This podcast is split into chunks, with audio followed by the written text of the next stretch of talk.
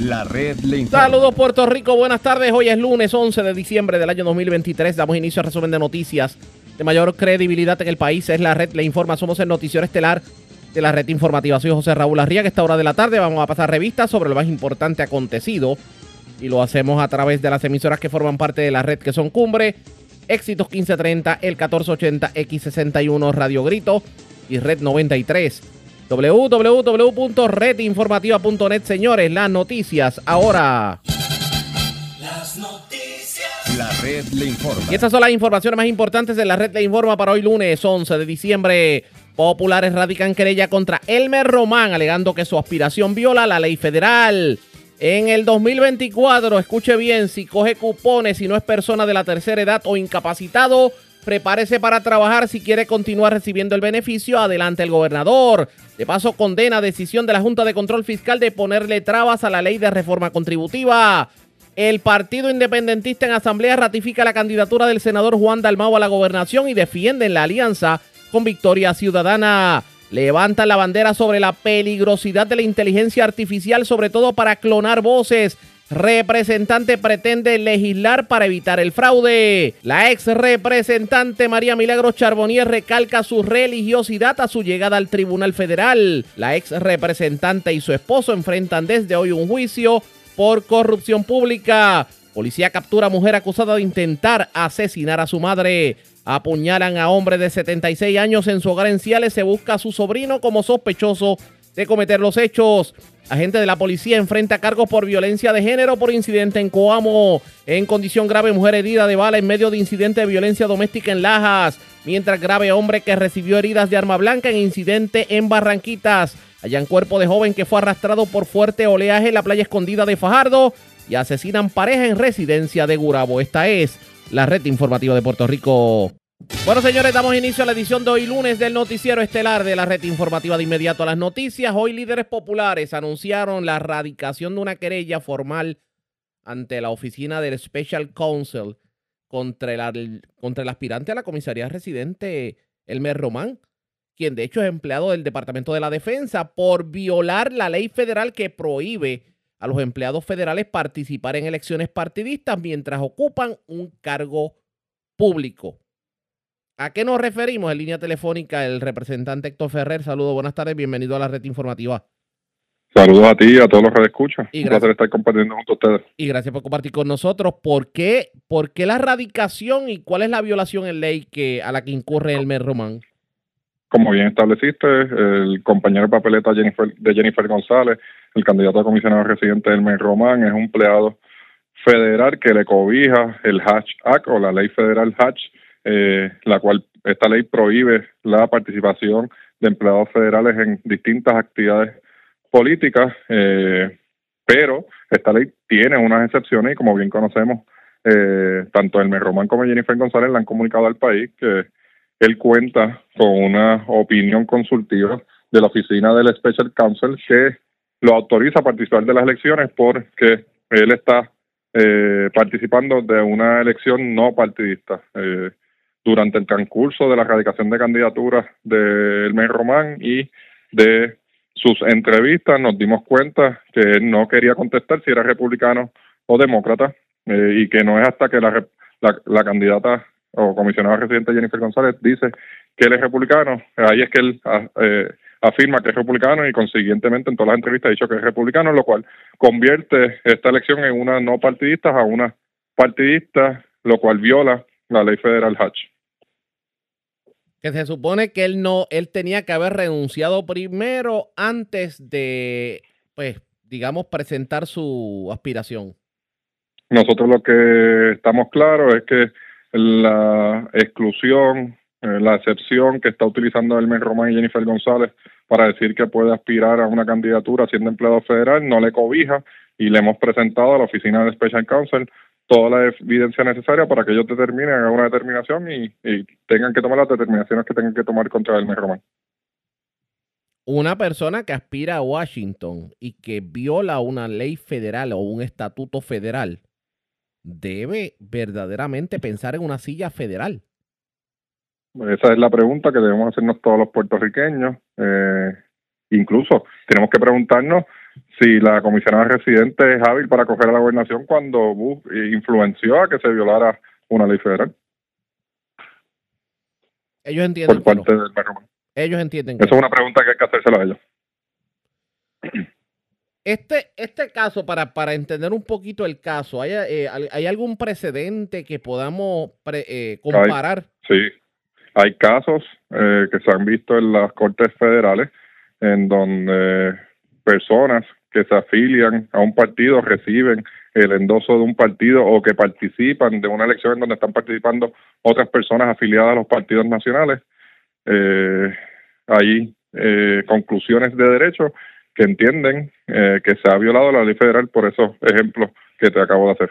Aparte de eso, me imagino... Es el mismo caso que está pasando aquí, así que lo que te puedo decir es que Hermes Román o desconoce la historia eh, puertorriqueña del cargo de comisionado residente o que simple y sencillamente le mintió al Departamento de Defensa cuando no eh, estableció de que los candidatos y los comisionados residentes en Puerto Rico siempre han tenido una afiliación tanto al Partido Demócrata como al Partido Republicano. Pero la ley especifica que es participar de actividades o es aspirar. ¿Qué dice la ley en específico? Eh, ambas, ambas. Lo que pasa es que el Hatch Act eh, tiene unas reglas generales y unas excepciones. Sí permite que algunos empleados federales puedan participar en elecciones no partidistas. Las elecciones no partidistas usualmente se dan en, en los municipios o a nivel estatal en aquellos cargos como es los boards de education, los, la, las juntas de agricultura que existen en los Estados Unidos, eh, pero eso es bien diferente a lo que existe en Puerto Rico, en Puerto Rico y el cargo de comisionado residente en donde todos sabemos que de una forma u otra los candidatos a comisionados residentes están afiliados a uno u otro partido nacional. ¿Por qué todo el mundo está pendiente o le preocupa ahora más de lo usual la figura de Elmer Roman? Porque hemos visto ataques del PNP, ahora el Partido Popular pretende que simplemente eh, Elmer Roman no aspire. ¿Qué tiene la figura de Elmer Román que está causando tanta, tanto revuelo aquí, tanta situación? ¿Cómo analizamos esto? Bueno, la, la, pregunta que nos tenemos que hacer es que si vamos a permitir que una persona que viole una ley federal puede ser un candidato a la comisaría residente.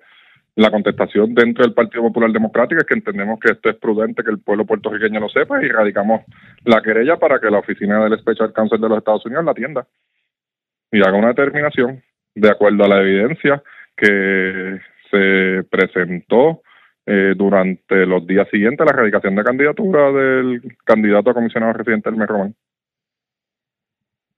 ¿Ven esperanza en esta querella? Yo estoy seguro de que el análisis legal que hicimos nosotros eh, es uno eh, que está basado en la evidencia y en precedentes de los tribunales que nos darán la razón pero como todo proceso administrativo se le tiene que dar el debido proceso de ley al compañero Hermes Román. Vamos a ver qué termina ocurriendo en este sentido. Héctor Ferrer, gracias por haber compartido con nosotros. Gracias a ti. Era el representante Héctor Ferrer, hijo. Radican esta querella para que ustedes tengan una idea. Estamos hablando de que según Héctor Ferrer, también otros líderes políticos del Partido Popular Democrático, Elmer Román estaría violando la ley Hatch, que la ley Hatch dice específicamente que tendría, o sea, tendría él, por ejemplo, que haber renunciado al Departamento de la Defensa para poder participar en las elecciones. Algo que no lo hizo y vamos a ver qué pasa con esto. Pero claro, las reacciones no se hicieron esperar, pero no fueron precisamente del Elmer Román. El que reaccionó fue el gobernador Pedro Pierluisi, que estaba hoy en la zona este de Puerto Rico. ¿Qué dijo precisamente el gobernador sobre esta querella en contra de Elmer Román? Vamos a escuchar. El Partido Popular anunciaron que eh, están radicando una querella contra Elmer Román eh, ante la OSC, el Special Council, porque viola, él viola la ley federal porque prohíbe a los empleados eh, federales a participar en elecciones partidistas mientras ocupan un cargo público. ¿Qué le parece eso a usted? ¿Usted entiende que procede? No, tengo el detalle de esa querella. Eh, yo no la suscribo, o sea, yo no soy el que la estoy presentando, así que realmente no tengo que opinar al respecto. Veremos qué, qué curso eh, le da la autoridad federal concernida eh, y en qué acaba el asunto. Pero usted es empleado federal, entiende que procede una cosa. Bueno, no, hay una ley que se llama el Hatch Act que tiene unas, eh, que establece unas limitaciones, pero ese asunto le corresponderá a los abogados que lo estudien eh, determinar si hay una violación o no. Y en este caso, la entidad a la cual se le sometió esa querella tendrá que expresarse. Yo no me voy a expresar. Yo de lo único que me he expresado en cuanto al señor Román es de la falta de trayectoria a favor de la estabilidad, la falta de trabajo concreto a favor de la estabilidad. Eh, y todavía es la hora que yo no he visto que se haya expresado con profundidad, con cierta eh, fluidez en cuanto al ideal principal que tenemos todos los PNP eh, que es la estabilidad. O sea, cualquiera que quiera ser eh, candidato a la comisaría residente bajo La Palma, tiene que ser un estadista de pura cepa, de cuna, que sepa reclamar esa igualdad con mucha elocuencia y mucho conocimiento de causa. Y eso es lo que yo no he visto ahí en ese candidato. Los otros dos que hay eh, sí son reconocidos estadistas. Eso dijo el gobernador sobre la querella de Elmer Román. ¿Cuán, ¿Cuánto futuro podría tener esta querella? Ustedes pendientes a la red informativa que vamos a estar hablando sobre el particular. Pero ya que estamos hablando del gobernador y de asuntos políticos, el gobernador aprovechó en esa conversación para reaccionar a lo que dijo el alcalde de Villalba, Luis Javier Hernández. Ustedes recordarán que la semana pasada el gobernador dijo que tanto Luis Javier Hernández en Villalba como el alcalde de Comerío José en Santiago se habían huido, como, como dicen por ahí. Se huyeron de las alcaldías porque dejaron aquello grave. Y obviamente Luis Javier Hernández le bajó fuerte al gobernador, pero ¿qué le dijo el gobernador? Vamos a escuchar. Aparte del toma y dame suyo con Luis Javier Hernández, el alcalde de Villalba, él ahora lo está aconsejando usted a enfocarse en su contienda primarista. Sí, de, ¿cuándo alcalde tiene que opinar sobre eso? que, no, que no pique fuera el hoyo. Eh, ya se huyó, ahora que se ocupe de, lo que va a hacer allí en el Senado. Bueno, no, veremos si prevalece para el Senado, mientras tanto, que no abandona a su pueblo. Eso dijo el gobernador, pero también el gobernador en una parte con la prensa habló sobre otros temas y uno de los que tal vez llamó mucho la atención es lo que va a ocurrir ahora en el 2024. Ustedes recordarán que en el 2023 se anunció oficialmente que los beneficiarios de del PAN, de los cupones, ahora tienen que trabajar para tener el derecho a los cupones. Pues eso se va a implementar en el 2024. Sobre eso y más hablamos en los próximos minutos, pero antes hacemos lo siguiente. Presentamos las condiciones del tiempo para hoy. Hoy lunes, otra marejada afectará las playas en Puerto Rico durante esta semana, en combinación con oleaje picado generado por fuertes vientos, lo que resultará en condiciones marítimas amenazantes para las personas. Hasta mañana martes, una marejada pequeña del norte al noreste, además de vientos fuertes, afectarán las costas de la isla, no obstante se espera que otra marejada del noreste se combine con el oleaje picado y genere las condiciones peligrosas en los próximos días. Como resultado, un riesgo alto de corrientes marinas está en efecto para la mayoría de las playas del norte y este de Puerto Rico, Culebra, Vieques y las Islas Vírgenes Americanas durante la semana laboral. Las autoridades gubernamentales han reiterado el llamado de no adentrarse al mar con estas condiciones marítimas. En la red informativa de Puerto Rico, este fue el informe del tiempo. La red le informa. Señores, regresamos a la red le informa. Somos el noticiero estelar de la red informativa. Gracias por compartir con nosotros. Vamos a continuar escuchando lo que fue una parte de la prensa con el gobernador Pedro Pierluisi en una actividad que se llevó a cabo en Macao. Y ya escuchamos lo político. Ahora vamos a lo gubernamental. Porque va a entrar en vigor a inicios del 2024 la medida para que, bueno, el, reglamento, el nuevo reglamento para aquellos que son beneficiarios de asistencia nutricional. Y es que tienen que trabajar para poder tener derecho al, al, a la ayuda del gobierno. Hablando claro, ya los cupones no son gratis. ¿Qué dijo sobre el particular? Vamos a escuchar. No, no de seguimiento, sino de otro tema. No sé si la compañera tiene el mismo tema. de otro tema. El, el asunto del SNAP, eh, se sabe que el Congreso determinó que lo va a trabajar el próximo año, pero aquí usted establece un proyecto piloto. Quisiera saber cómo coagulan esas dos cosas. Eso sigue en curso. Estamos, eh, estamos preparándonos para el día que nos incluyan en el SNAP, que tengamos eh, que, cumplir con todos los requisitos relacionados al SNAP. Un requisito en particular que tiene SNAP es que es el requisito de que las personas trabajen, si, están hábiles para trabajar, que trabajen o hagan trabajo voluntario, o sea, voluntariado, o trabajen o eh, le dediquen eh, tiempo a entidades sin fines de lucro o adiestrarse. Em, eso ya lo estamos eh, implantando a manera piloto Comenzamos en Carolina, pero se va a estar expandiendo para todo Puerto Rico.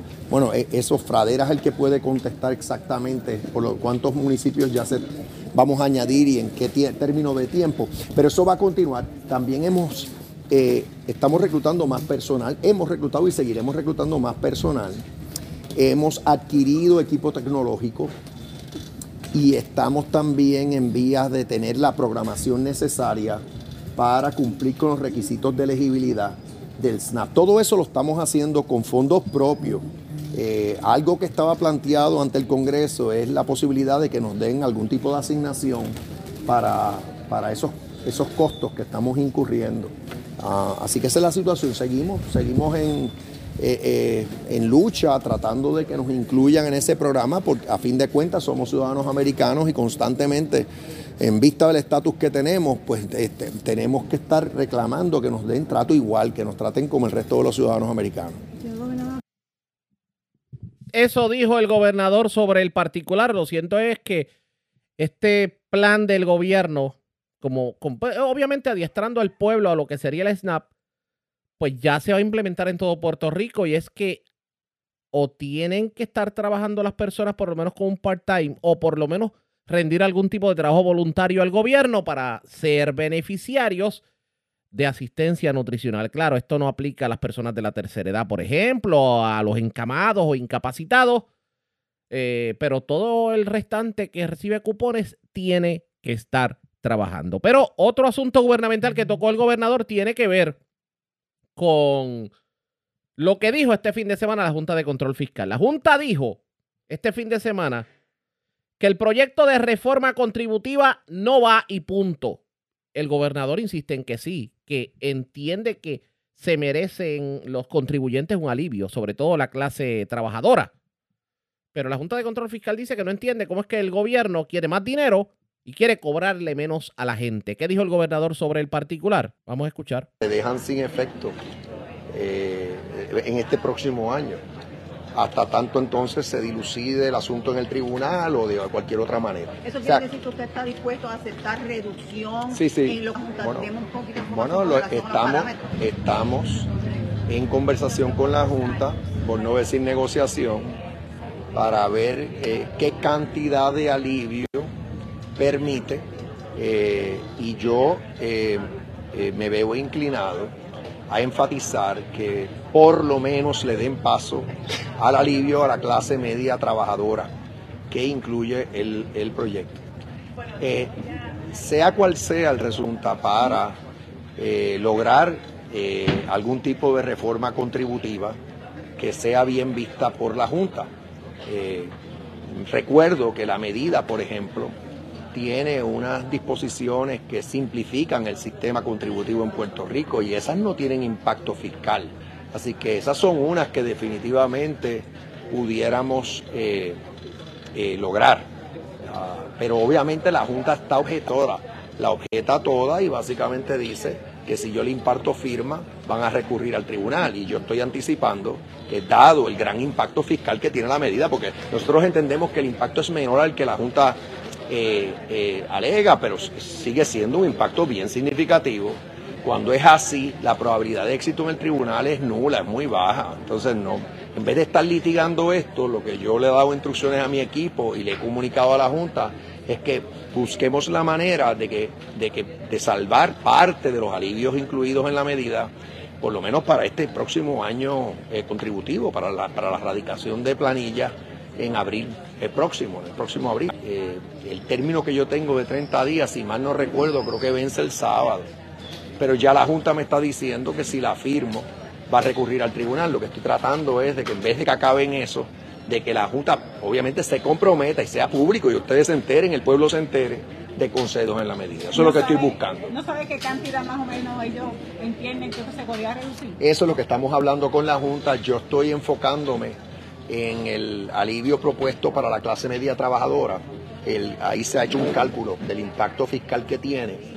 Entonces, en cuanto a las corporaciones, que son las demás, los otros alivios están dirigidos a corporaciones que no reciben exenciones contributivas, como por decir las pymes. Ahí lo que quiero es continuar las conversaciones con la Junta para tratar de, pues, de tener algún, algún tipo de medida de alivio contributivo o reforma contributiva que las atienda.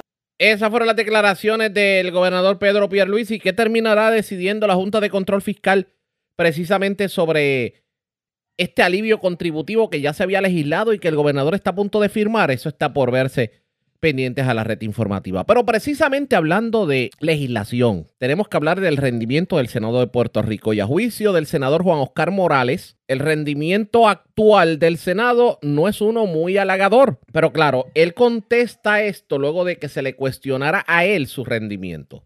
Y él lo que dice es que el Partido Popular Democrático de alguna manera torpedea los proyectos de la minoría. ¿A qué se refiere? En entrevista con Ana Celia Hernández, escuchemos lo que tuvo que decir el senador Juan Oscar Morales. Mira, eh, desde que hemos llegado al Senado hemos estado presentando diferentes proyectos, principalmente dirigidos al tema de la salud. Algunos han sido atendidos, otros no.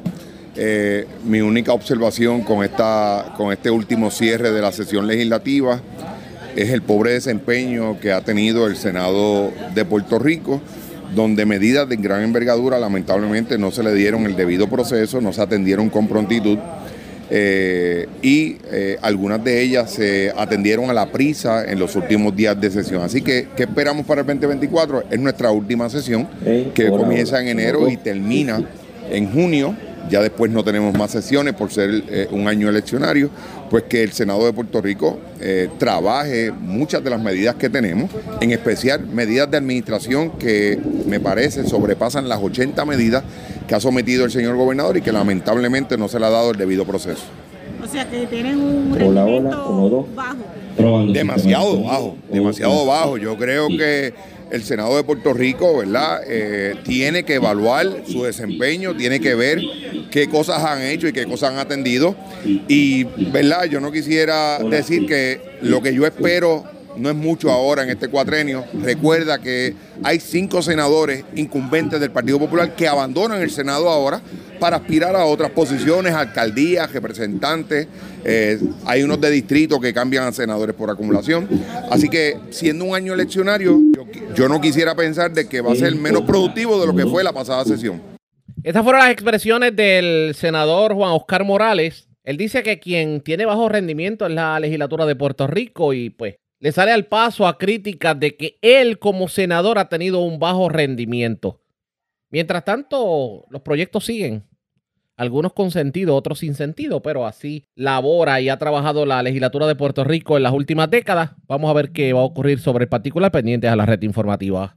La red le informa. Cuando regresemos, tenemos que hablar sobre lo ocurrido este fin de semana en la Asamblea del Partido Independentista Puertorriqueño. Aparte de que ratificaron pues la candidatura de Juan Dalmau, también avalaron la alianza con Victoria Ciudadana. Pero hay unos candidatos que hay que colocar en la papeleta de relleno. ¿De qué estamos hablando? Le resumimos luego de la pausa en esta edición de hoy lunes del Noticiero Estelar de la Red Informativa.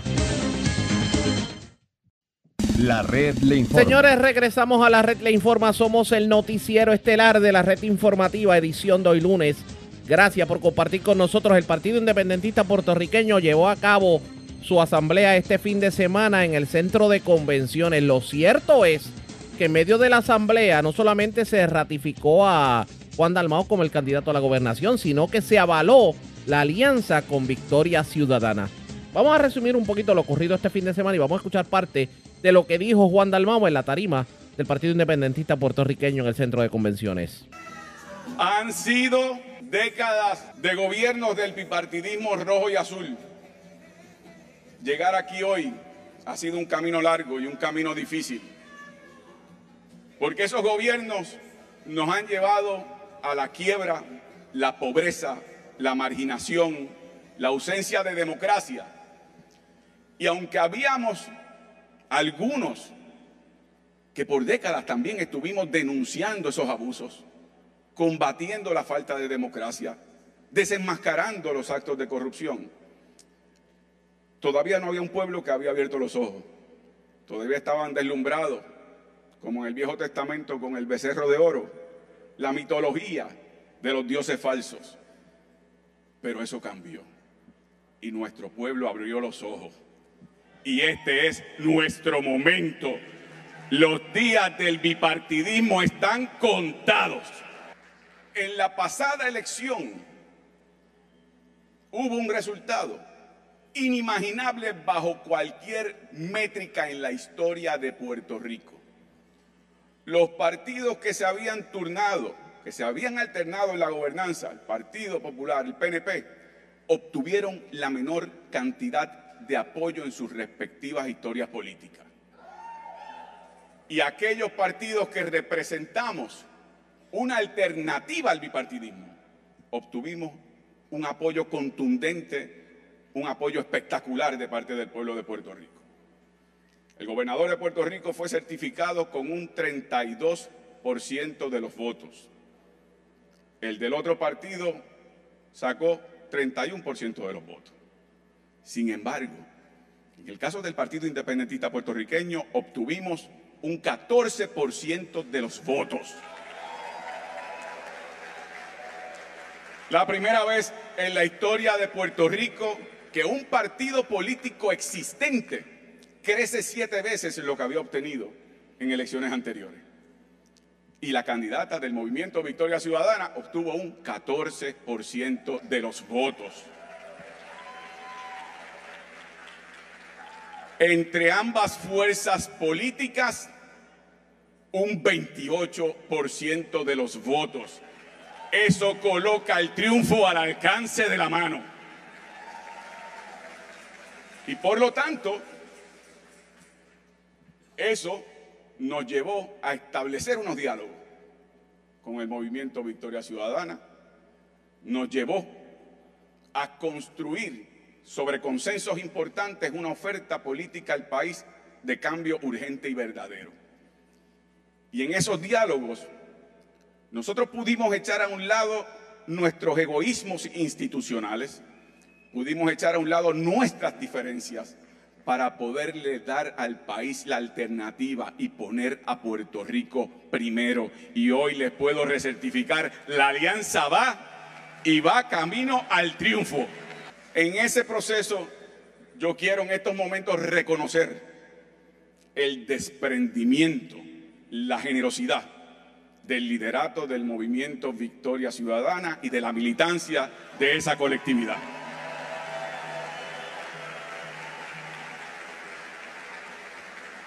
Entre el liderato del PIB y su militancia, y el liderato de Victoria Ciudadana y su militancia, nosotros demostramos estar a la altura del momento histórico. Pudimos echar a un lado discrepancia para poner primero a Puerto Rico. Fíjense qué contraste, fíjense qué contraste lo que está viendo el país hoy día de lo que está ocurriendo dentro del Partido Popular y del PNP esas luchas intestinas por apetitos personales, por llegar al poder por el poder mismo, sin compromiso con Puerto Rico, esos insultos mutuos, contrasta enormemente con el desprendimiento que ha mostrado el PIB y Victoria Ciudadana en el momento de ofrecernos ante el país como una verdadera alternativa de cambio.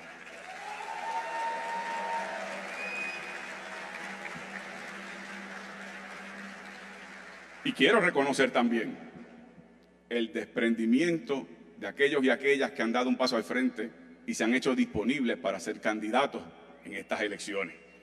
Gracias a ellos y a ellas se fortalece este proyecto político y vamos a poder llevar el triunfo de la esperanza. Vamos a poder ganar las próximas elecciones. Yo he tenido la oportunidad de recibir de parte del pueblo de Puerto Rico esperanza, ánimo, optimismo, entusiasmo cuando se anunció estos entendidos mutuos entre el PIB y Victoria Ciudadana. Pero no todos están contentos. Hay unos portavoces del bipartidismo que se dividen entre los asustados y los muertos del miedo. Ese liderato popular y PNP está temblando desde que se anunció la alianza porque sabe que se les acabó el relajo. Y es que tienen sus días contados porque hicieron de su vientre su Dios y se enorgullecen de las cosas que le deben avergonzar. Gobernaron bajo la máxima de que el dinero es para llegar al poder y luego el poder es para hacer más dinero. Se olvidaron del pueblo de Puerto Rico, de respetar la gente digna de este país y por eso es que nosotros hemos dado este paso al frente para transformar la gobernanza en Puerto Rico. Esas fueron las expresiones en la tarima, pero ¿qué dijeron aparte con la prensa precisamente sobre la alianza? Porque se hizo mucho hincapié en la actividad del Partido Independentista Puertorriqueño este fin de semana en la llamada alianza. Vamos a escuchar parte de lo que se dijo en conferencia de prensa. Debido a que se había llenado el salón, demuestra el entusiasmo, el ánimo, el optimismo. Ustedes sintieron la energía que había en ese salón, eh, de que estamos camino al triunfo de la esperanza, de que este es un gran momento para, para que el pueblo de Puerto Rico dé un giro al timón de las aguas turbulentas que nos han llevado los gobiernos populares y PNP y que podamos lograr un, un cambio verdadero. Eh, yo me siento eh, con una enorme responsabilidad, me siento, eh, quería ya que comenzara oficialmente este proceso para entonces quemar suelas, tirarnos a la calle y continuar el trabajo que hemos estado realizando y darle a este país una opción de cambio urgente. Como yo les dije, la visión de Patria Nueva es una visión de gobierno honesto, gobierno efectivo, y al mismo tiempo impulsar un proceso serio de descolonización de manera democrática. Y ese es el compromiso que, que nosotros hemos hecho ante Puerto Rico con una propuesta de gobierno de unidad puertorriqueña, en donde se atiendan los problemas inmediatos del pueblo de Puerto Rico, en lo que tiene que ver la salud, la educación, recursos naturales, lo que es la diáspora, lo que son nuestros adultos mayores, entre tantos otros. Así que yo me siento, eh, como les digo, con una gran responsabilidad, pero estoy optimista, estoy feliz, estoy contento y estoy rebosante. Este es nuestro momento, es una cosa extraordinaria. ¿Dudas, preguntas? Sí, Nelson, después. Hace años que no veíamos una asamblea del Partido Independentista como la que se dio hoy.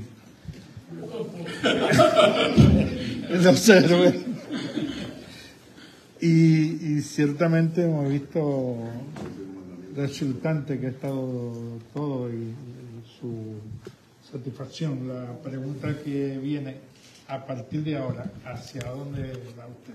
¿Hacia dónde va el país? fortaleza, dice el compañero. Bueno, en estos momentos nosotros tenemos que culminar el proceso de erradicación de candidatura, que termina a inicios de enero. Eh, y en ese proceso la Oficina del Comisionado Electoral está haciendo eh, ese esfuerzo, pero con la colaboración del liderato del partido. En segundo lugar, y paralelamente, estamos trabajando con el programa de gobierno que en la Asamblea está a cargo del profesor Carlos Bonín Peralta, con un, grupo multidisciplinario que llevan a cabo un ambicioso proyecto y agenda de ocultar ideas, propuestas de distintos sectores, de distintas figuras, de distintas disciplinas, y ya entonces a partir del mes de febrero comenzar a presentarle al país esas propuestas y esas ideas. Eh, yo lo dije en la Asamblea y lo repito ahora, yo creo que va a ser una campaña de contrastes Mientras nosotros estamos construyendo sobre consensos en el contexto de los apoyos mutuos con Victoria Ciudadana, mientras vamos a estar presentando ideas, lo que ustedes van a estar viendo del Partido Popular y el PNP van a ser luchas intestinas que nada abonan a la calidad de vida del pueblo de Puerto Rico. saludos. Tengo dos preguntas relacionadas al proceso de la erradicación de candidaturas y de la alianza. Según también si ustedes explicaron, la ley establece que todo partido que corra tiene que tener en su papeleta candidatos a la gobernación y a la comisaría residente en sentido de la alianza. ¿Cómo va a funcionar eso? ¿Van a haber dos caras ustedes, en su caso, en el partido del PIB, pues obviamente en la comisaría residente y en Victoria Ciudadana la gobernación, dos caras que fungirían como relleno, se podría decir, en la papeleta? No, como explicó el licenciado Fernando Martín, son candidaturas indispensables. La ley dispone que si no lo hacemos, no podemos aparecer en la papeleta. Es una ley electoral muy antidemocrática. Por lo tanto, si no es por esas candidaturas, no se podría llevar a cabo la alianza y no podríamos hacer lo que estamos haciendo. Así que lo, que lo que vamos a hacer es lo siguiente, en términos de la alianza. Va a haber unos casos de apoyos mutuos Por ejemplo, la gobernación, Victoria Ciudadana va a apoyar mi candidatura. La comisaría residente, el PIB apoyará la de Victoria Ciudadana. Las otras candidaturas son indispensables para lograr ese entendido. Va a haber candidaturas donde no va a haber competencia. Por ejemplo, en San Juan, el PIB no postulará candidato o candidata a alcaldesa. Vamos a apoyar a Manuel Natal. No tenemos Interesante porque esos candidatos definitivamente van a ser candidatos de relleno, como dijo la periodista en su pregunta. Y así culminó la asamblea del Partido Independentista Puertorriqueño, nada nuevo bajo el sol, simplemente defender lo que es la alianza que mantienen con Victoria Ciudadana, a lo que los independentistas obviamente le dieron el respaldo. ¿Qué terminará ocurriendo? Pendientes a la red informativa. La red Y nos vamos a la pausa. Cuando regresemos, vamos a noticias del ámbito policíaco. Es lo próximo. Regresamos en breve en esta edición de hoy lunes del Noticiero Estelar de la red informativa. La red le informa. Señores, regresamos a la red le informa. Somos el noticiero estelar de la red informativa edición de hoy lunes. Gracias por compartir con nosotros. Vamos a noticias del ámbito policiaco. Comenzamos en el norte de Puerto Rico. Una persona de edad avanzada, un septuagenario, se encuentra en un centro asistencial luego de que fuera herido con un cuchillo eh, y esto aparentemente fue por su sobrino, un hecho ocurrido en el barrio Jaguas, sector Los Cruz, esto en Ciales. Información con Wanda Vázquez, directora de la oficina de prensa de la policía en Arecibo. Saludos, buenas tardes. Sí, gracias, muy buenas tardes. Pues eh, la negociada de la policía de Puerto Rico se encuentra investigando una agresión agravada ocurrido en el barrio Jaguas, en el sector Los Cruz de la carretera 149 del pueblo de Ciales. Esto ocurrió temprano en la mañana, donde el señor Raúl Cruz Arbelo, de 76 años de edad, llegó hasta el hospital de Manatí con una herida en el área del pecho, aparentemente de un cuchillo, donde este se encuentra bajo condición de cuidado. Al momento de esta información, el señor Cruz Arbelo, quien resultó con esta herida, informan de que la persona agresora era su sobrino.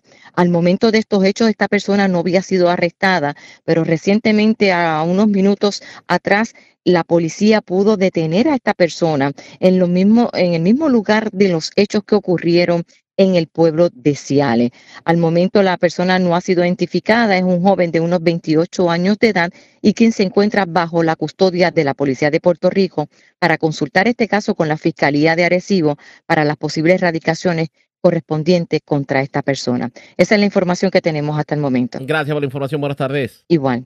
Gracias, era Wanda Vázquez, oficial de prensa de la policía en Arecibo del Norte. Vamos a la zona de la montaña porque aparentemente desconocidos tirotearon una residencia en el residencial, en un apartamento, debo decir, en el residencial Alturas de Ajuntas. Aparentemente, eh, pues no solamente hubo disparos hacia la pared de uno de los edificios, sino también un vehículo que se encontraba estacionado en el lugar. Karen Martel, oficial de prensa de la policía en Utuado con detalles. Saludos, buenas tardes. Saludos, buenas tardes. Agentes del negociador de la Policía de Puerto Rico adscritos al distrito de Adjuntas investigan un incidente con disparos ocurrido a eso de las 2 y 32 de la madrugada de hoy en la carretera 518 en el residencial Altura de Adjuntas en Adjuntas. Según se informa, una llamada al sistema de emergencia 911 alertó a la policía sobre la situación y al llegar la uniformada encontraron que varios proyectiles impactaron una ventana y una pared de uno de los edificios y a un vehículo Nissan Sentra color blanco del año 2021 causándoles daño. En este incidente no se reportaron heridos y más adelante pues estaría ampliando la información. Gracias por la información, buenas tardes. Muy buenas tardes. Gracias, era Karen Martel, oficial de prensa de la policía en Utuado de la zona de la montaña. Vamos a la zona centro-oriental de Puerto Rico. Dos personas fueron asesinadas. Un hecho ocurrido anoche en el sector Juan Maldonado, esto en Gurabo. Información con Luis Franco, oficial de prensa de la policía en Cagua. Saludos, buenas tardes. Sí, buenas tardes. En horas de la tarde de la noche de ayer, una llamada al cuartel de Gurabo alertó a la policía sobre dos personas muertas, hechos ocurridos en el sector Juan Maldonado de la carretera 181 en el municipio de Gurabo. Según se informa, al llegar las autoridades al lugar, localizaron en el área de la sala el cuerpo de una mujer, la cual no ha sido identificada, con múltiples heridas de bala en diferentes partes del cuerpo, y en el área de la cocina el cuerpo de un hombre, el cual presentaba también múltiples heridas de bala. Agentes de homicidio, en unión al fiscal y el personal de ciencias forenses eh, se hicieron cargo de la pesquisa. Gracias y buenas tardes. Y buenas tardes para usted también. Gracias. Era Luis Franco, oficial de prensa de la policía en Caguas, de la zona centro-oriental. Vamos al sur de Puerto Rico. Una persona murió en un accidente ocurrido ayer en la madrugada, la carretera número 2 de Ponce a Peñuelas. Información con Alexandra Negrón, oficial de prensa de la policía en el sur. Saludos, buenas tardes. Buenas tardes. ¿Qué información tenemos? Agentes del negociado de la policía de Puerto Rico adscritos al precinto Ponce Oeste investigaron un choque de auto de carácter fatal ocurrido a eso de las 3 y 33 de la mañana de ayer en la carretera 2, kilómetro 224.2 en dirección de Ponce a Peñuela. Según se informa, en el lugar se investigó un choque donde un vehículo Toyota Tercel del año 1996, color verde, tablilla CJR668, impactó un camión de carga mediana marca Ford 350 del año 1980. Como resultado, el conductor del vehículo Toyota, identificado como Eddie Alberto Rivera Barrientos, de 68 años, residente de Guanica, perdió la vida debido a los traumas recibidos. El conductor del camión resultó ileso. El caso fue referido a la División de Tránsito, quienes junto a la fiscal Fabiola Rivera Lavoy continuarán con la investigación. Muy buenas tardes. Gracias, era Alexandra Negrón, oficial de prensa de la policía en el sur. Y del sur vamos a la zona metropolitana porque las autoridades arrestaron a una mujer de 42 años. Tenía una orden de arresto con una fianza de 600 mil dólares. Aparentemente eh, agredió a su madre octogenaria y la estranguló con una toalla de baño. Información con Ileana Echevarría, oficial de prensa de la policía en el cuartel general. Saludos, buenas tardes. Saludos, muy buenas tardes a todos. El comisionado del negociado de la policía, Antonio López Figueroa, informó la captura durante la madrugada de hoy de Nilda Alejandro Irizarri, de 42 años, realizado por los agentes del precinto de Caimito en los predios del condominio Camelot en San Juan. Contra Alejandro Irizarri pesaba una orden de arresto expedida por el juez Alberto León González del Tribunal de San Juan con una fianza de 600 mil por tentativa de asesinato, maltrato a persona de edad avanzada y posesión y traspaso de documentos falsificados, todos del Código Penal de Puerto Rico. Según la investigación de la uniformada, los hechos se remontan al 4 de noviembre del año en curso a las 9 y 30 de la mañana en el mencionado condominio, cuando la acusada intentó asesinar a su madre, Milda Irizarri Delgado, de 80 años, estrangulándola con una toalla de baño y golpeándola contra el piso. La perjudicada sufrió múltiples traumas graves que requirieron hospitalización y tratamiento médico prolongado para reconstruir su rostro. Alejandro Irizarri también poseía un documento que consistía en una alegada orden de protección bajo la Ley 246, que es la Ley para la Seguridad, Bienestar y Protección de Menores, pasándolo como verdadero a sabiendas que era falso, alterado, imitado o contiene información falsa. Tras el diligenciamiento de la orden por parte de los agentes del precinto policiaco, la acusada fue entregada al personal de arrestos especiales y extradiciones, quienes asumieron custodia y realizarán el diligenciamiento oficial ante un magistrado. La investigación de este caso estuvo a cargo de la agente Silvia Nieves Rodríguez, bajo la supervisión de la sargento Mari Castillo Morales, y se consultó con el fiscal Juan Hernández Cruz. Gracias por la información. Buenas tardes. Buenas tardes. Gracias, Eriliana Echevarría, oficial de prensa de la policía en el cuartel general. Nos quedamos en la zona metropolitana porque desconocidos con armas largas le quitaron un arma de fuego a otra persona que fue interceptada en un sector de Toalta y es Wanda Santana, oficial de prensa de la policía en Bayamón, quien nos trae detalles en vivo. Saludos, buenas tardes. Buenas tardes para usted y para todos. ¿Qué información tenemos? Agentes del negociado de la policía de Puerto Rico investigaron un robo ocurrido a eso de las 8 de la noche del pasado sábado ocurrido en la calle principal Villa Josco en Toalta. De acuerdo a la investigación preliminar, alegó el perjudicado de 50 años que varios individuos a bordo de un vehículo el cual describe como un Toyota Corolla le prohibieron el paso. Acto seguido se desmontaron del mismo y mediante amenaza e intimidación portando armas largas lo despojaron de una pistola Glock modelo 43 de color negra para la cual el perjudicado posee licencia de armas. El agente Natanael Infante, adscrito al Distrito Policial de Toalta, investigó y refirió a la División de Robo del Cuerpo de Investigaciones Criminales de Vega Baja, quienes continuarán con la investigación. Sería todo. Buenas tardes. Y buenas tardes para usted también. Gracias, era Wanda Santana, oficial de prensa de la policía en Bayamón, de la zona metropolitana. Vamos al noreste de Puerto Rico. Ya las autoridades hallaron el cuerpo de un joven que había sido arrastrado por el fuerte oleaje el pasado sábado en la playa escondida en Fajardo. Información con Daniel Fuentes, oficial de prensa de la policía en Fajardo. Saludos, buenas tardes. Saludos, buenas tardes. Tenemos que agentes asisto del distrito de Fajardo, de negociación de la policía de Puerto Rico, fueron alertados sobre el hallazgo del cuerpo de una persona reportada desaparecido el pasado sábado, tras ser arrastrada por corrientes de agua en playa escondida en el municipio de Fajardo. Los hechos se remontan al pasado sábado, eh, de 9 de diciembre del corriente año, eh, en Fajardo, donde se recibió una llamada telefónica a través del sistema de emergencia 911 informando sobre cuatro personas arrastradas por corrientes de agua. Al llegar los agentes de la Unidad Marítima Fura, pudieron rescatar a Gilbert Vázquez Rivera, de 21 años de edad, Ariel Almonte Ortiz, de 20 años, y Anthony Rivera Guzmán, de 36 años. Almonte pues, requirió asistencia médica, siendo transportado en condición estable al Hospital Caribbean Medical Center de Fajardo. Tras labores de búsqueda y rescate durante varios días, pues personal de la Unidad Marítima de, Fura, eh, de la Policía, eh, la Guardia Costanera y, y el negociador de manera de emergencia, a eso de las nueve y quince de la mañana de hoy lunes, fue encontrado el cuerpo de Enrique Miranda Muñoz, de 25 años de edad, residente en San Lorenzo. Este fallado a 1.500 pies aproximado del lugar de, su desaparición. Agentes adscritos de seis áreas Fajardo, junto al fiscal de turno, se encargaron de la correspondiente investigación.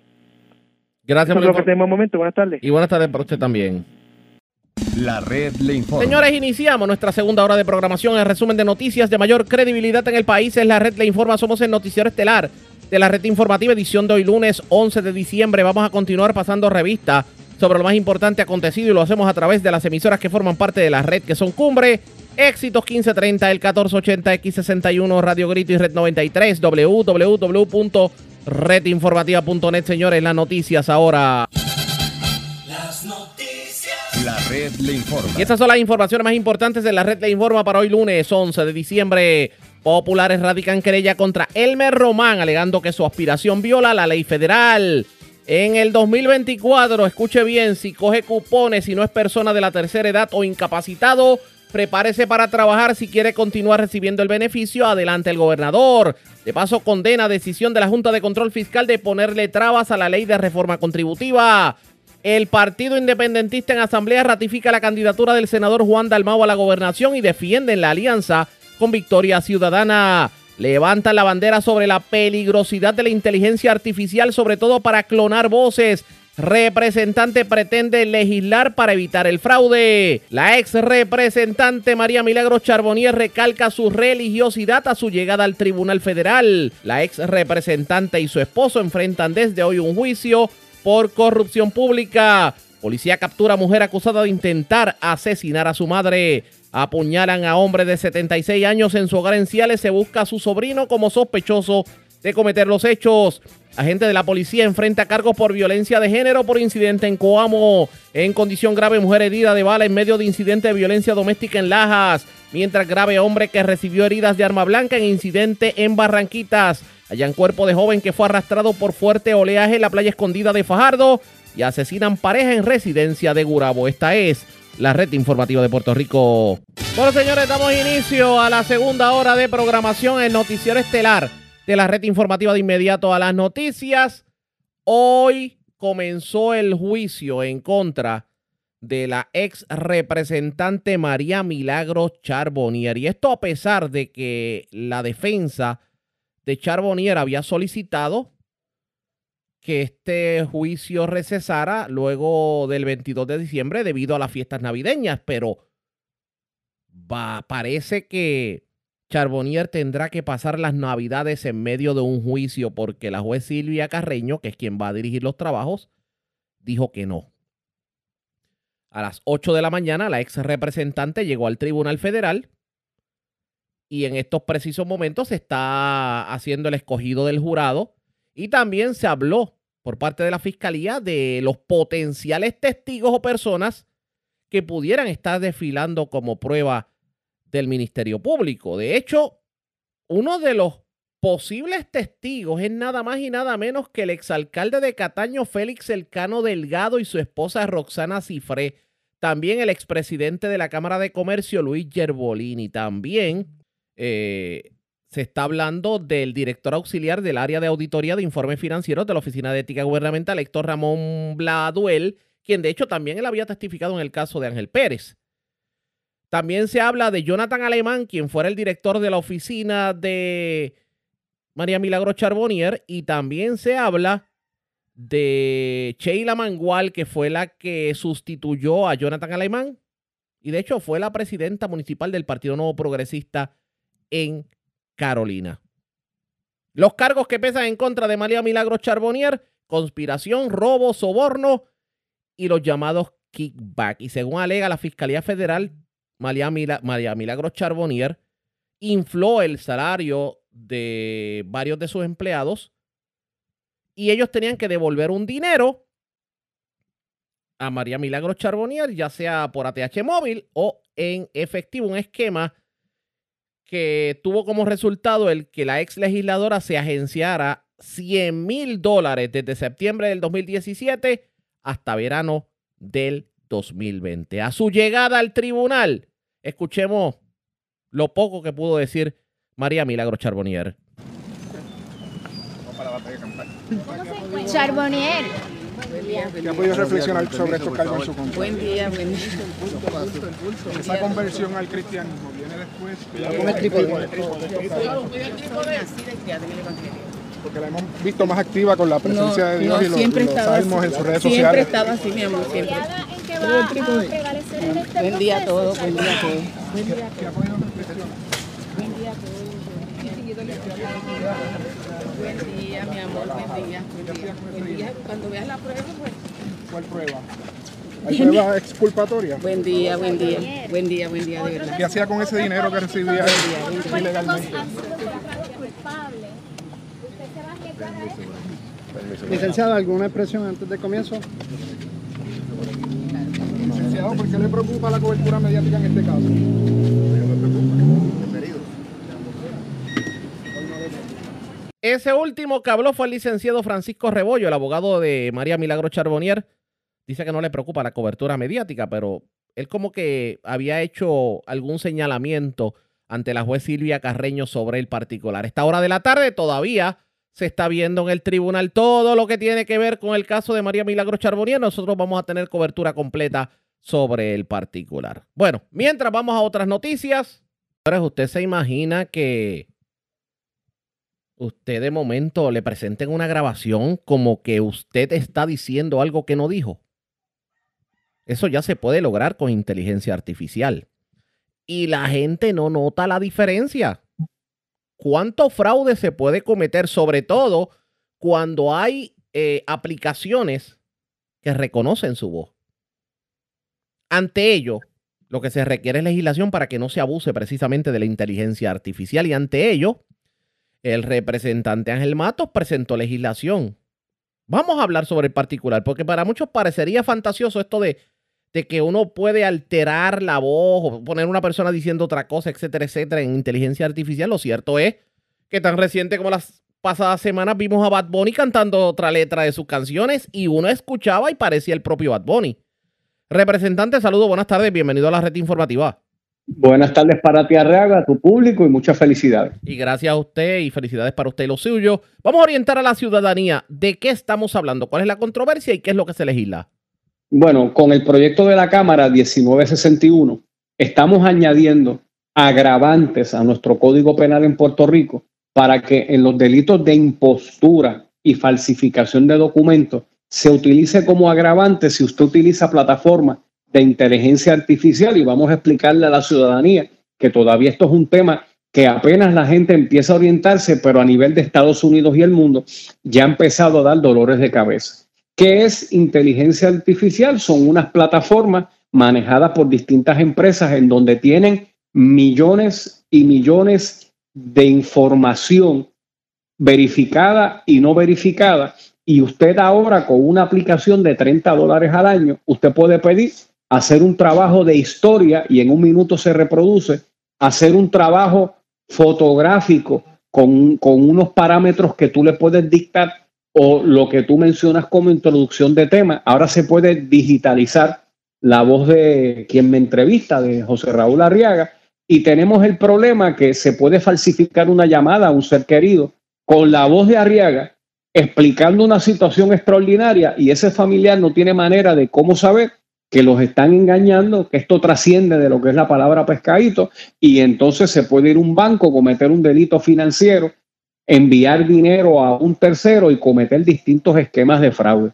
Nadie está estableciendo controles a las aplicaciones que se pueden utilizar. La advertencia que estamos legislando es que se va a hacer severo e implacable si usted quiere cometer el delito de falsificación o impostura y utiliza plataformas electrónicas para cometer estos delitos. Esto es más grave de lo que pensamos definitivamente porque, por ejemplo, pueden falsear una llamada, a, eh, las personas acusar a uno como, como individuo pensando que es uno el que haya hablado. Para efectos de un testigo, es la voz de la persona.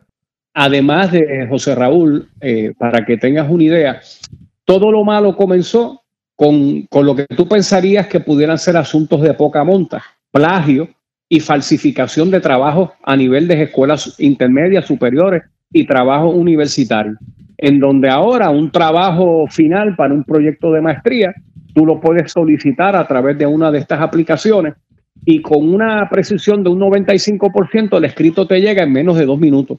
Aquí el problema es que el contenido de ese trabajo puede tener información falsa, no corroborada, pero no hay las herramientas a tiempo para tú poder validar, autenticar estos escritos. Y tan reciente como hace un mes, la Casa Blanca ya ha tenido que reunirse con los sectores de informática de Estados Unidos para comenzar a producir autenticadores de información para poder uno validar o no validar, porque estamos hablando de generaciones completas que podrán tener cuatro puntos en un diploma, pero no tienen conocimiento académico ninguno porque están falsificando documentos como trabajo académico. Desgraciadamente, en la perfección de estas plataformas, tú puedes solicitar la construcción de una imagen irreal, ya entiéndase eh, un, una fotografía de una persona cometiendo un acto reprochable, pero ese acto nunca ocurrió, y la calidad de la foto, y cuando tú colocas esa foto en medios de masificación electrónica como las redes sociales, se puede hacer un daño casi irreparable.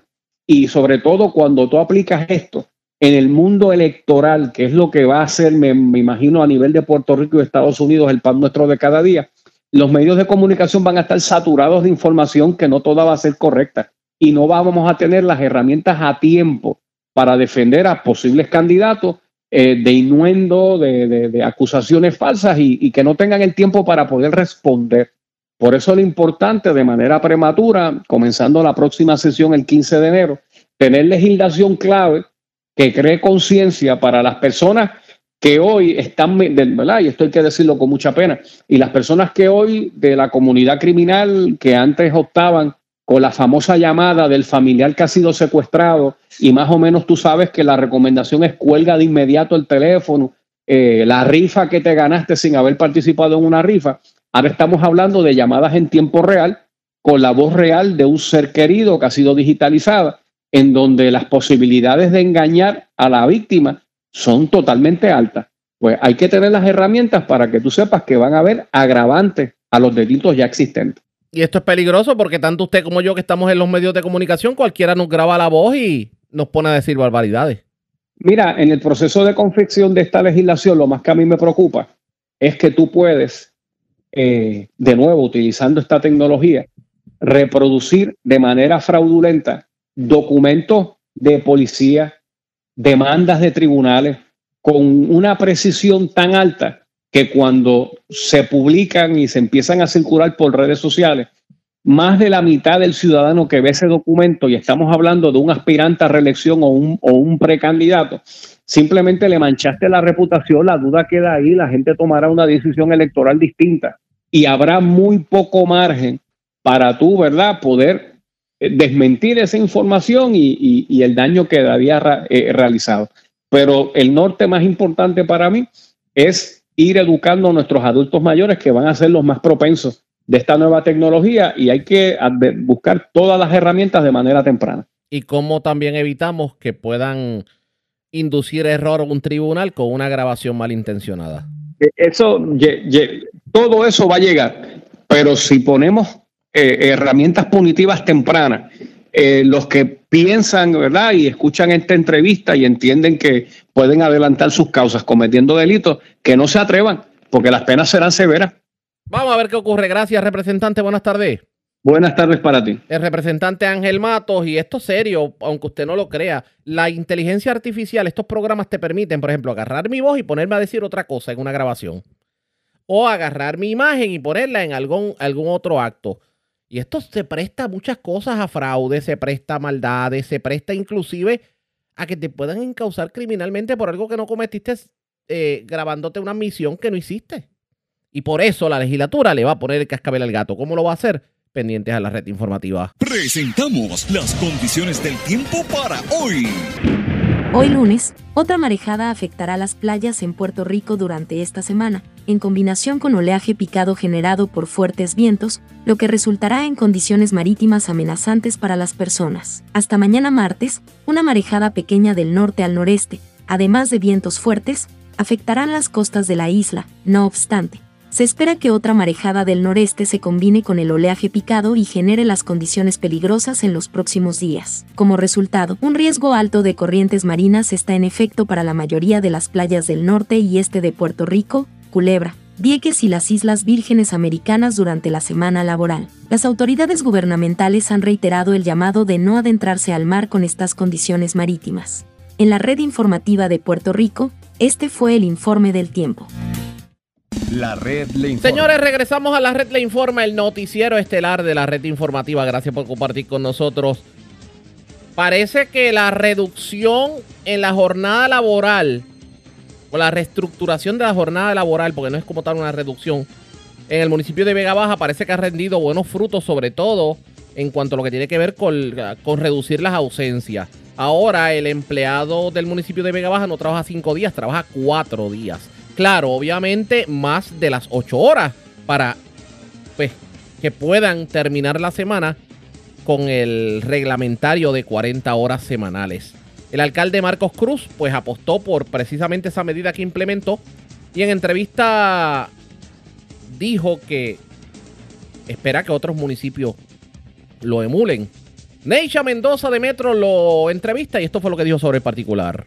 El plan piloto se implementó a partir del primero de, julio y el mismo consiste en una modificación de la jornada laboral, entiéndase de 37.5 a 32 eh, horas, lo cual se traduce en 8 horas diarias. Así que de 7.5 que se trabajaba durante 5 días, ahora solamente se trabaja 4 días a razón de 8 horas, lo que significa media hora adicional eh, en términos de la jornada laboral que, trabaja un, empleado. Esto sin afectar lo que es el sueldo de los empleados, este, por el contrario, eh, se recibió un aumento a cada uno de, ellos, no solamente por la modificación de la jornada, sino que también se llevó la jornada laboral a 9.50 que es el mínimo eh, establecido y de ahí sucesivamente, pues las demás escalas eh, correspondientes a cada uno de los empleados. Y adicional, tampoco se ven perjudicados en términos de lo que es la acumulación de eh, horas de vacaciones y, enfermedad a raíz de 1.5 y 2.5. Ok, ¿y cómo ha, mejorado el ausentismo y ¿verdad? El, porcentaje de productividad en los empleados de, ¿verdad? Del, del municipio? Pues mira, la realidad es que nosotros medimos ese ausentismo y lo comparamos con el primer, el último trimestre del año fiscal 2022-2023, entiéndase de eh, abril a junio, y verdad, lo comparamos con ese primer trimestre de julio entonces a, a septiembre. ¿Y qué encontramos? Pues mira, gracias a Dios, tenemos una reducción de un 41% en términos de lo que es ausentismo, lo cual pues cumple con uno de los propósitos que tenía eh, el plan, que era, ¿verdad?, ese balance entre la vida personal y, la vida eh, en términos eh, profesionales para que solamente, ¿verdad? Pues tú tengas la, oportunidad de atender asuntos de, salud, atender algunos otros compromisos este, familiares, así que ha sido positivo en ese, en ese sentido. Y la productividad se ha mantenido porque esto no significa que el municipio cesa un día en su jornada eh, laboral, sino, ¿verdad? Que se hace un plan escalonado donde todos los servicios eh, continúan. Hay eh, todavía, ¿verdad? Este, oportunidad para seguir reduciendo esto, que lo vamos entonces a ver al final de este segundo trimestre, eh, entiéndase de octubre a, diciembre y en la reunión que sostuvimos con los empleados, pues se va a hacer lo propio. El 94%, 95% de los empleados, tanto de confianza como, como de carrera, en las encuestas que, que se hicieron, muestran su satisfacción con, con, el programa y nosotros pues estamos, ¿verdad?, sumamente feliz por la, por la aceptación que ha tenido. Claro, ¿y cuántos son los empleados que han participado de este proyecto piloto? En este momento estamos hablando de sobre 500 empleados que participan de, de él mismo teniendo en consideración que lo que es el personal de manejo de emergencia, emergencias médicas y la policía municipal, así como aquellos programas que no fueron autorizados por ser parte de, alguna subvención eh, federal, trabajan las 40 horas o las 37.5 o, o, las horas correspondientes según la propuesta eh, que estén trabajando. ¿Qué les motivó lanzar este proyecto piloto y darle la, ¿verdad? la, bienvenida a un, día, unos cuatro días laborales? Mira, los países de mayor avanzada en términos de desarrollo económico han ido haciendo ajustes eh, para ¿verdad? tener ese balance entre lo personal y, lo que es la, salud de cada uno de nosotros adicional a que es un cambio de paradigma totalmente en términos de, de esta iniciativa. Por ende, eh, ha sido extremadamente beneficioso y es una de las razones por las cuales pues, nosotros hemos tomado a bien hacer esto, estos cambios, ya que nos beneficia absolutamente a todos, porque un empleado que tú tienes que está eh, contento es un estudiante, es, un empleado que te produce. Y dentro de lo que han analizado, ¿van a hacer alguna otra modificación a este proyecto piloto? Pues mira, en principio una de las modificaciones que ya nosotros hicimos es que no teníamos un día para que los empleados estuvieran todos en la, en la dependencia, razón por la, por la cual pues lo que se busca es establecer eh, unas reuniones de, de equipo que se pudieran ir dando, que fue una de las modificaciones que ya, ya se hizo. Otra de las modificaciones que, que se ha, ha hecho es los ajustes en términos de lo que son los días de vacaciones y los días por enfermedad. ¿Por qué? Porque no es lo mismo cuando tú haces una división a base de 7.5 y a base de 8. Pero eh, son situaciones que hemos ido este, analizando eh, para entonces ir mejorando en términos del, sistema. Y otra de las cosas que también es la flexibilidad que te, que te permite. ¿Por qué? Porque nosotros establecimos que esto se iba a hacer eh, a través de seniority. Pero en este caso, vamos a suponer, este, Necha había cogido todos los miércoles para ausentarse pero apareció de momento que tiene una cita médica o tiene un compromiso eh, con, su pareja, tiene un compromiso este, con sus hijos o con sus padres y que surgió de momento, ah, pues Neisa tiene la oportunidad de cambiar ese día que había escogido por el día que le apareció el, compromiso, obviamente esto en, coordinación, para que de esa manera pues no, no se afecte. Y entonces esa apertura nos da la flexibilidad para que el proceso pues siga mejorando. Claro, y luego de todos estos resultados que han tenido, ¿piensan implementar esto de manera definitiva? Pues mira, yo voy a esperar un poquito más a la evaluación que se va a dar ahora en diciembre, para entonces que el paso que vamos a dar, pues estemos todo el mundo eh, hablando el, mismo idioma. Y en la medida que eso sea positivo, pues no lo veo mal, porque como te dije, es un cambio de paradigma totalmente, estoy muy consciente de ello, eh, pero a la misma vez el bienestar que está causando en nuestros empleados eh, municipales es muy, es muy positivo. Así que sí es algo que estamos evaluando muy seriamente. ¿Y usted cree que después de tener este impacto en su municipio, otros municipios podrían tener o la iniciativa de también eh, un plan piloto como este? Definitivamente, valga, eh, ¿verdad? En términos de la, de la pregunta, eh, nosotros hemos recibido solicitudes de parte de diversos alcaldes para estudiar aún más la, la medida en sus respectivos municipios y hemos hecho lo propio y se lo hemos enviado. Así que yo exhortaría a todos y cada uno de mis compañeros eh, alcaldes a que haga lo propio y, van a ver la, diferencia en su entorno laboral. Estas fueron las expresiones del alcalde de Vega Baja, Marcos Cruz. Lo que dice es que desde que reestructuró la jornada laboral de los empleados municipales, la cosa ha cambiado dramáticamente en cuanto a rendimiento y en cuanto a ausentismo. Y le exhorta a sus homólogos alcaldes a que lo piensen, a que lo utilicen de ejemplo. Ahora, actualmente los empleados del municipio de Vega Baja solamente trabajan cuatro días en vez de cinco, pero acumulan las 40 horas. Otro municipio emulará este plan que implementó el alcalde de Vega Baja. Eso está por verse pendientes a la red informativa. La red le informa. Cuando regresemos, más noticias del ámbito policíaco y mucho más en esta edición de hoy, lunes del Noticiero Estelar de la red informativa. La red le informa. Señores, regresamos a la red Le Informa. Somos el noticiero estelar de la red informativa, edición de hoy lunes. Gracias por compartir con nosotros. Vamos a más noticias del ámbito policíaco. Una persona que sufrió un accidente el pasado viernes en la carretera número 2 en el barrio Naranjo de Aguada falleció este fin de semana. La persona, pues, eh, iba transitando en una excavadora, aparentemente chocó con un vehículo, salió expulsado de la misma y lamentablemente recibió golpes, pero falleció en la mañana de hoy lunes. Además, las autoridades ocuparon gran cantidad de drogas en medio de una intervención en la 15 en Aguadilla. Información con Diana Hilerio, oficial de prensa de la policía en el noroeste. Saludos, buenas tardes.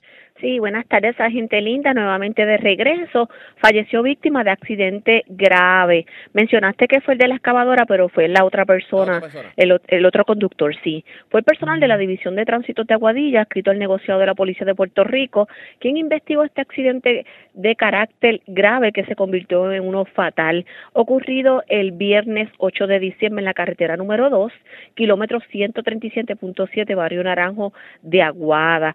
El incidente ocurrió mientras Fidel Acevedo Vargas, de 63 años de edad, residente de Aguada, este conducía el equipo pesado excavadora del año 2004, el mismo color amarillo, este lo hacía en dirección de oeste a este, él entraba, él salía de una entrada del sector Guillermo Matías hacia la entrada de un local de la mencionada intersección.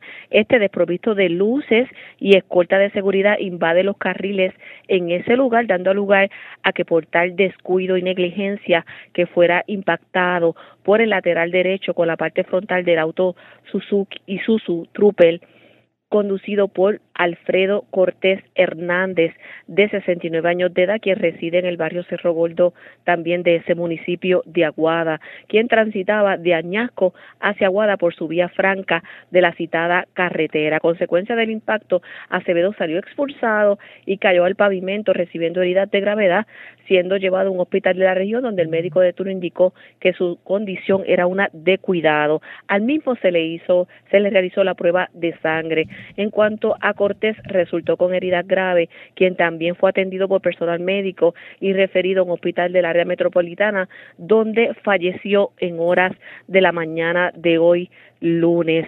El agente Emanuel Lorenzo Ramírez, supervisado por el sargento Omar Padilla Padilla de la División Especializada en Unión al fiscal Roberto Cuerdas, instruyó la toma de fotos y medidas en la escena, así como la ocupación del vehículo y la excavadora para fines de peritaje. El mismo fue transportado a las instalaciones de la División de Tránsito. Fue en la tarde del viernes que agentes de la División de Drogas y Narcóticos de Aguadilla, con la colaboración de efectivos del Plan Integral de nuestra área en unión a la unidad K9 diligenciaron una orden de registro y allanamiento en una residencia ubicada en la calle Ceiba 20, sector La 15, en Aguadilla. Como resultado del mismo, fue arrestado Richard Crespo González, de 44 años. Este se le ocupó gran cantidad de dinero, 2.104 en efectivo, ocho laminillas del opinoide, su boxón, esos son unas laminillas, 11 pastillas controladas y frente a la citada residencia,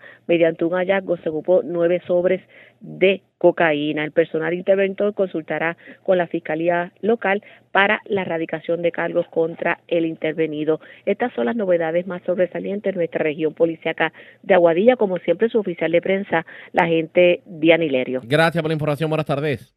Buenas tardes.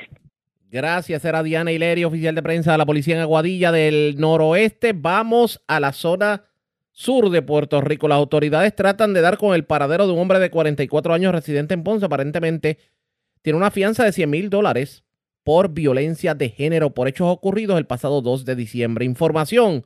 Coirma de Groff, oficial de prensa de la Policía del Sur. Saludos, buenas tardes. Saludos, buenas tardes. Agentes del negociado de la Policía de Puerto Rico, adscritos a la División de Arrestos Especiales del área de Ponce, solicitan la cooperación ciudadana para dar con el paradero de Luis A. Morales Ríos, de 44 años, residente de Ponce. Contra este Existe una orden de arresto por violación al artículo 3.1 de maltrato de la Ley 54 para la prevención e intervención de la violencia doméstica expedida por la juez Mayra Peña Santiago con una fianza de 100 mil dólares. Esto por hechos ocurridos el 2 de diciembre del 2023, donde el imputado, en medio de una discusión con su expareja consensual, la agredió. Si posee información que ayude con la captura de esta persona, favor de comunicarse al negociado de inteligencia y arrestos del área de Ponce a los teléfonos 787-284-4040, extensión 1570 y 1571 o a la línea confidencial del negociado de la Policía de Puerto Rico al 787-343-2020. Toda llamada será tratada de manera, de manera confidencial. Gracias. Gracias por la información. Buenas tardes. Buenas tardes. Gracias, era Irma de Groff, oficial de prensa de la policía en Ponce del Sur. Vamos al oeste de Puerto Rico. Una persona murió en medio de un accidente de tránsito ocurrido este fin de semana en Lajas. También en Lajas se reportó un incidente de violencia de género. Una persona resultó herida de bala en medio del incidente ocurrido en la carretera 101, esto en el barrio Palmarejo de Lajas. Información con Emily Martínez, oficial de prensa de la policía en el oeste. Saludos, buenas tardes. Saludos, buenas tardes. Pues un choque de auto de carácter fatal fue reportado a esos de las 10 y 30 de la noche de ayer, perdóname, de la noche del sábado, en la carretera 116 en el kilómetro 1.6 del pueblo de Lajas. Según se informó, el conductor de un vehículo identificado como Ramón Arturo Cote Alvarado, de 66 años, conducía el vehículo Toyota modelo Yaris Colola Sur del año 2014 por la carretera 116 en dirección del sur al norte. Al llegar al kilómetro 1.6 lo hacía sin mantener una distancia prudente entre los vehículos, lo que hizo que impactara con la parte frontal lado izquierdo, la parte posterior lado derecho de un vehículo que iba por la misma dirección y el cual era conducido por Harold Bracero de 38 años. Kate Alvarado fue atendido en el lugar por los paramédicos Vargas y Lugo y transportado al Hospital Metropolitano de San Germán, donde el doctor Manuel García certificó su muerte, indicando que la causa de la misma fue por politrauma y fallo cardiorrespiratorio. El agente Efraín Casiano, adscrito a la División de Patrullas de Carretera en Mayagüez, en unión a la fiscal Frances Bravo, estuvieron a cargo de la investigación. Por otro lado, Agentes del negociado de la Policía de Puerto Rico adscritos al distrito de Lajas investigaron una agresión grave en medio de un incidente de violencia de género reportado a eso de las dos y treinta de la madrugada del sábado en la carretera 101 Barrio Palmarejo en el pueblo de Lajas. Según se informó, una mujer fue herida de bala en medio de un incidente de violencia de género en la dirección antes mencionada y en hechos que se encuentran bajo investigación. La mujer fue transportada a un hospital del área para ser atendida y se desconoce su condición. Por estos hechos se un hombre identificado como Cristian Acosta Luciano en el caso fue referido a la División de Violencia Doméstica para la investigación. En este caso, el día 10 de diciembre del 2023, se realizó una orden de allanamiento en la residencia del acusado, la cual fue expedida por la juez Margarita Gaudier, donde la agente Alfred Ortiz de Servicios Técnicos tomó 16 fotos como evidencia, junto a, la agente Daniel González de la Unidad Canina con el can Jory. Al finalizar dicha orden no se encontró ningún arma.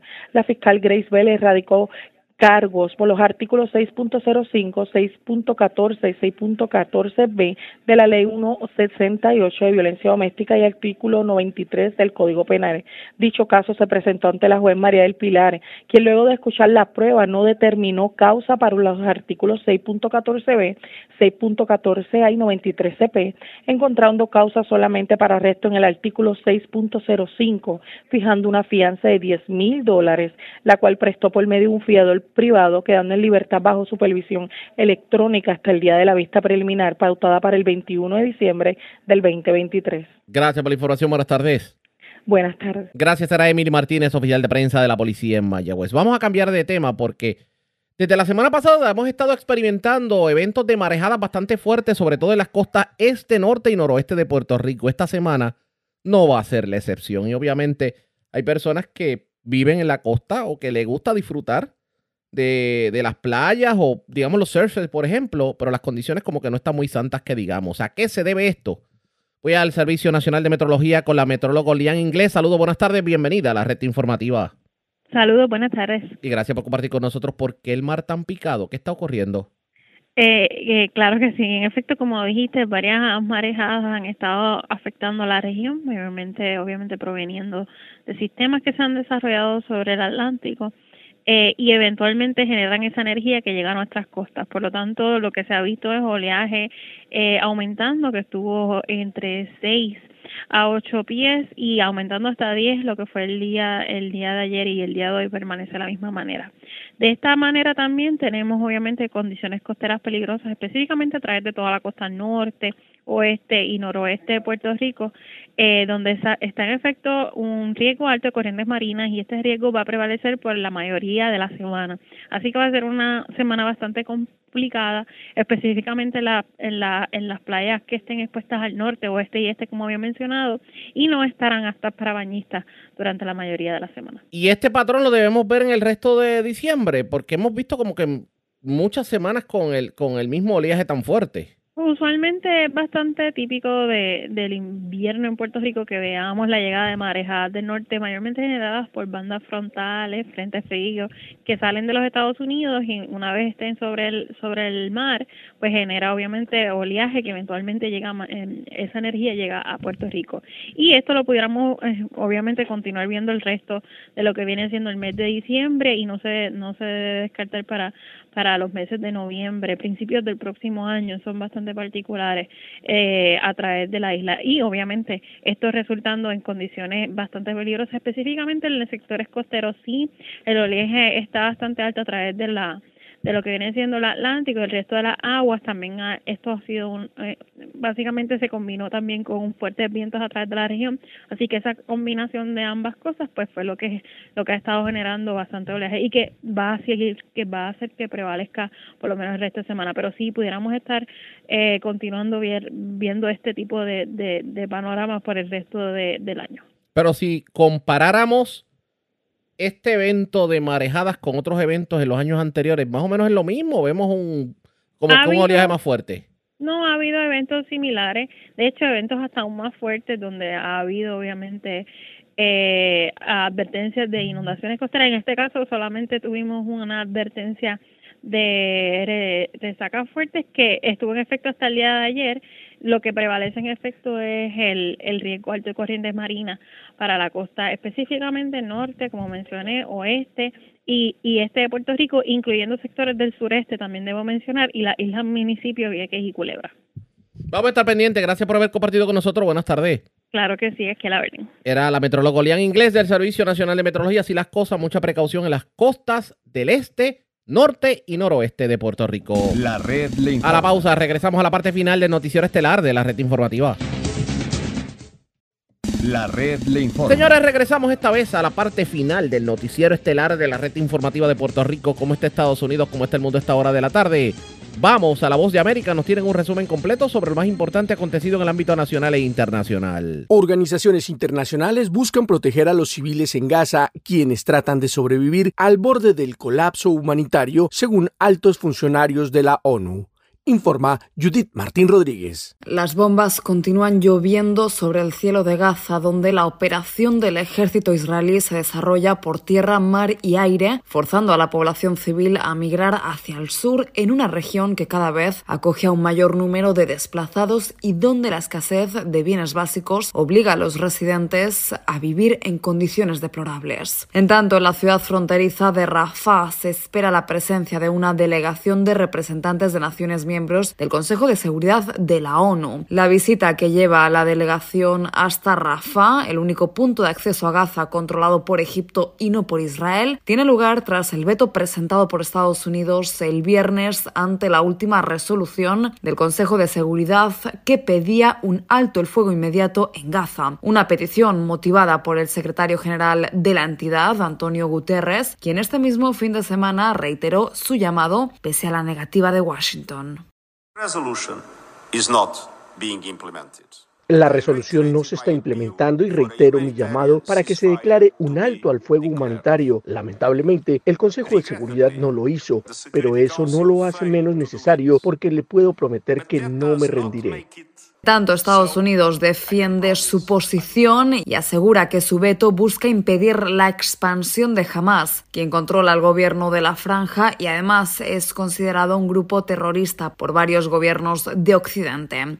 En tanto, desde Bruselas, el alto representante de la Unión Europea para la Política Exterior, Josep Borrell, denunció esta mañana la intensidad con la que se desarrollan las operaciones militares de Israel en el sur de Gaza y lamenta que se utilizan las mismas tácticas que usaron en el norte. Paralelamente, el Comité Ejecutivo de la Organización Mundial de la Salud, que aúna a 34 países, adoptó una resolución exigiendo a Tel Aviv el paso sostenido, ordenado, seguro y sin trabas del personal médico a Gaza por la situación humanitaria que aseguran es catastrófica. Judith Martín Rodríguez, Voz de América. En otra información, a menos de un año para las elecciones presidenciales en Estados Unidos y todavía sin estar ratificados, las encuestas anticipan que la contienda por llegar a la Casa Blanca estaría entre el actual presidente Joe Biden como representante de los demócratas frente al expresidente Donald Trump por el lado de los republicanos. En ese contexto, los precandidatos Trump y Biden dicen que se postulan para salvar a Estados Unidos de las amenazas existenciales que plantea el otro, tal y como aseguró el ahora precandidato Donald Trump.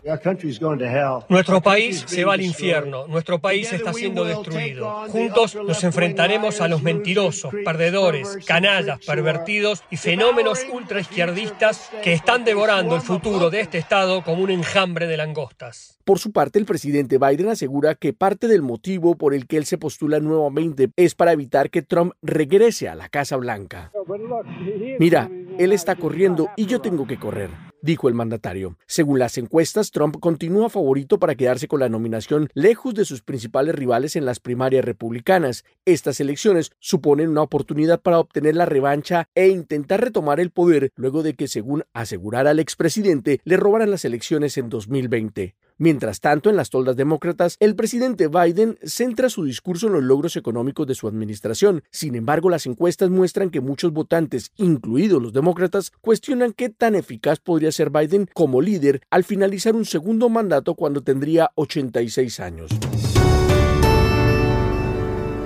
Y continuando con más información, como cada 10 de diciembre desde 1901 se entregaron los premios Nobel 2023, los galardones más prestigiosos del mundo que reconocen la labor de aquellas personas que ofrecieron un notable aporte a la sociedad. De los seis premios correspondientes a cada categoría, el más emocionante y que más repercusión tuvo fue el Nobel de la Paz, entregado a los hijos de la activista iraní Narges Mohammadi, encarcelada desde noviembre del 2021 en una prisión de Teherán, donde cumple una condena condena de 10 años por su lucha contra la opresión de las mujeres en Irán y por los derechos humanos y la libertad para todos. La presidenta del Comité Noruego del Nobel, Berit Reis Andersen, comparó la lucha de Mohammadi con la de otros ganadores del Nobel de la Paz, como Martin Luther King o Nelson Mandela. Reis Andersen explicó la elección de Mohammadi al premio. El movimiento protesta que adoptó el lema Mujer, Vida y Libertad ha contribuido significativamente a la expansión de la resistencia civil en Irán, a pesar de la severa represión gubernamental, y es realmente la imagen de lo que Muhammadi ha estado trabajando durante más de tres décadas por los derechos de las mujeres. La galardonada de 51 años y cuya presencia en el escenario de Oslo fue representada simbólicamente por un retrato suyo y una silla vacía, escribió un mensaje que leyeron sus hijos gemelos de 17 años, Kiana y Ali Rahmani. Dijo, la realidad es que el régimen de la República Islámica se encuentra en su nivel más bajo de legitimidad y apoyo social popular. Ahora es el momento de que la sociedad civil internacional apoye a la sociedad civil iraní y haré todos mis esfuerzos en este sentido, concluyó. Los otros premiados al Nobel fueron en medicina los bioquímicos Kathleen Caricó y Drew Weissman. El Nobel de Física fue entregado a Pierre Agostini, Ferenc Krauss y Anne Le Wheeler. El galardón de química se entregó a los científicos Mungi Vawendi, Louis Bruce y Alexei Ekimov. El de literatura fue para el dramaturgo noruego John Foss. Y por último, el de economía se entregó a Claudia Golding por sus estudios que han ayudado a entender la evolución del rol de las mujeres en el mercado laboral. Hoy empezamos la serie de tres entregas denominadas San Andrés, un solo pueblo, y lo hacemos en el contexto de que Nicaragua y Colombia se han disputado durante casi un siglo la soberanía del archipiélago de San Andrés, ubicado en el Mar Caribe, y pese a que el diferendo ha generado conflictos entre ambos gobiernos, sus pobladores se sienten como un mismo pueblo separado políticamente. Donaldo Hernández es el enviado especial de La Voz de América a San Andrés y presenta este primer reporte. El paradisíaco archipiélago de San Andrés, Providencia y Santa Catalina pertenece a Colombia, pero hace más de 200 años pertenecía al Reino de la Mosquitia, el cual comprendía las costas caribeñas de Honduras y Nicaragua. Samuel Robinson Davis, historiador de San Andrés, explica el vínculo que aún existe entre el archipiélago y Nicaragua. Casi todos tenemos familia en la costa de la Mosquitia. Nosotros tenemos familia en Bluefields, tenemos en Carnala, tenemos en Bluff, en toda la parte de la costa. Es la misma familia, la misma costumbre, la misma gastronomía. En el archipiélago hay unos 40.000 habitantes. Tras la independencia de América, el antiguo reino de la Mosquitia fue dividido. Las costas pasaron a ser parte de Nicaragua y Honduras, mientras el archipiélago fue integrado a Colombia. Ellos hablan también criol como nosotros, hablan inglés como nosotros y hablan español también. Es un mismo pueblo, separado políticamente. Durante el siglo XX, Nicaragua empezó a reclamar la soberanía de las islas San Andrés, Providencia y Santa Catalina. Sin embargo, hasta el año 2012, la Corte Internacional de Justicia de La Haya reconoció la soberanía de Colombia sobre los territorios. El pastor Alberto Gordon May, presidente de la Autoridad Raizal de San Andrés, sostiene que la delimitación ha roto el tejido social de ambos pueblos. Ya nos separaron de nuestros familiares y se polarizó la cosa de tal manera que ya no podíamos ir libremente a Nicaragua. En julio de 2023, la Corte Internacional de Justicia ratificó la soberanía de Colombia sobre el archipiélago y fijó la frontera marítima con Nicaragua. El tribunal instó a los estados a aplicar el fallo a través de un acuerdo. A mediados de noviembre de este año, los gobiernos de Nicaragua y Colombia iniciaron conversaciones para cumplir con las sentencias de la Corte Internacional de Justicia sobre las islas. Donaldo Hernández, Voz de América. En otra información, el flamante presidente de Argentina, Javier Milei, adoptó una postura realista en su primer discurso como mandatario y adelantó que la situación empeorará al principio, asegurando que 100 años de fracaso no se deshacen en un día, dijo al asumir el cargo. Juan Ignacio González Prieto informa. El presidente de Argentina, Javier Milei, dijo que comienza una nueva era, dando por terminado una historia de decadencia y declive, donde el kirchnerismo dejó un déficit del 17% del Producto Bruto Interno, que lo obliga a hacer un fuerte ajuste que impactará negativamente sobre el empleo, el salario, los pobres, los indigentes, con un periodo de estanflación de varios meses. Un ajuste fiscal en el sector público nacional de 5 puntos del PBI, que a diferencia del pasado caerá casi totalmente sobre el Estado y no sobre el sector privado. También les advirtió a los movimientos sociales y piqueteros que bloquean puentes, carreteras y ciudades que no habrá ayuda si continúan con esos métodos. El que corta no cobra. Un país que contiene a quienes lo necesitan, pero no se deja extorsionar. Además, envió un claro mensaje a la dirigencia de la oposición, sosteniendo que no habrá venganzas ni persecución. No pedimos acompañamiento ciego a todos aquellos dirigentes políticos, sindicales y empresariales que quieran sumarse a la nueva Argentina, los recibimos con los brazos abiertos. Para cerrar su primer discurso, se refirió al tema más sensible que preocupa a la sociedad, el aumento de la violencia y la inseguridad. Argentina se ha convertido en un baño de sangre. Los delincuentes caminan libres mientras los argentinos de bien se encierran tras las rejas. Un país en el que el que las hace, las paga y en los próximos días el ministro de Economía Nicolás Caputo hará el anuncio más esperado por los argentinos, el plan para combatir la inflación y la crisis económica. Juan Ignacio González Prieto, Buenos Aires.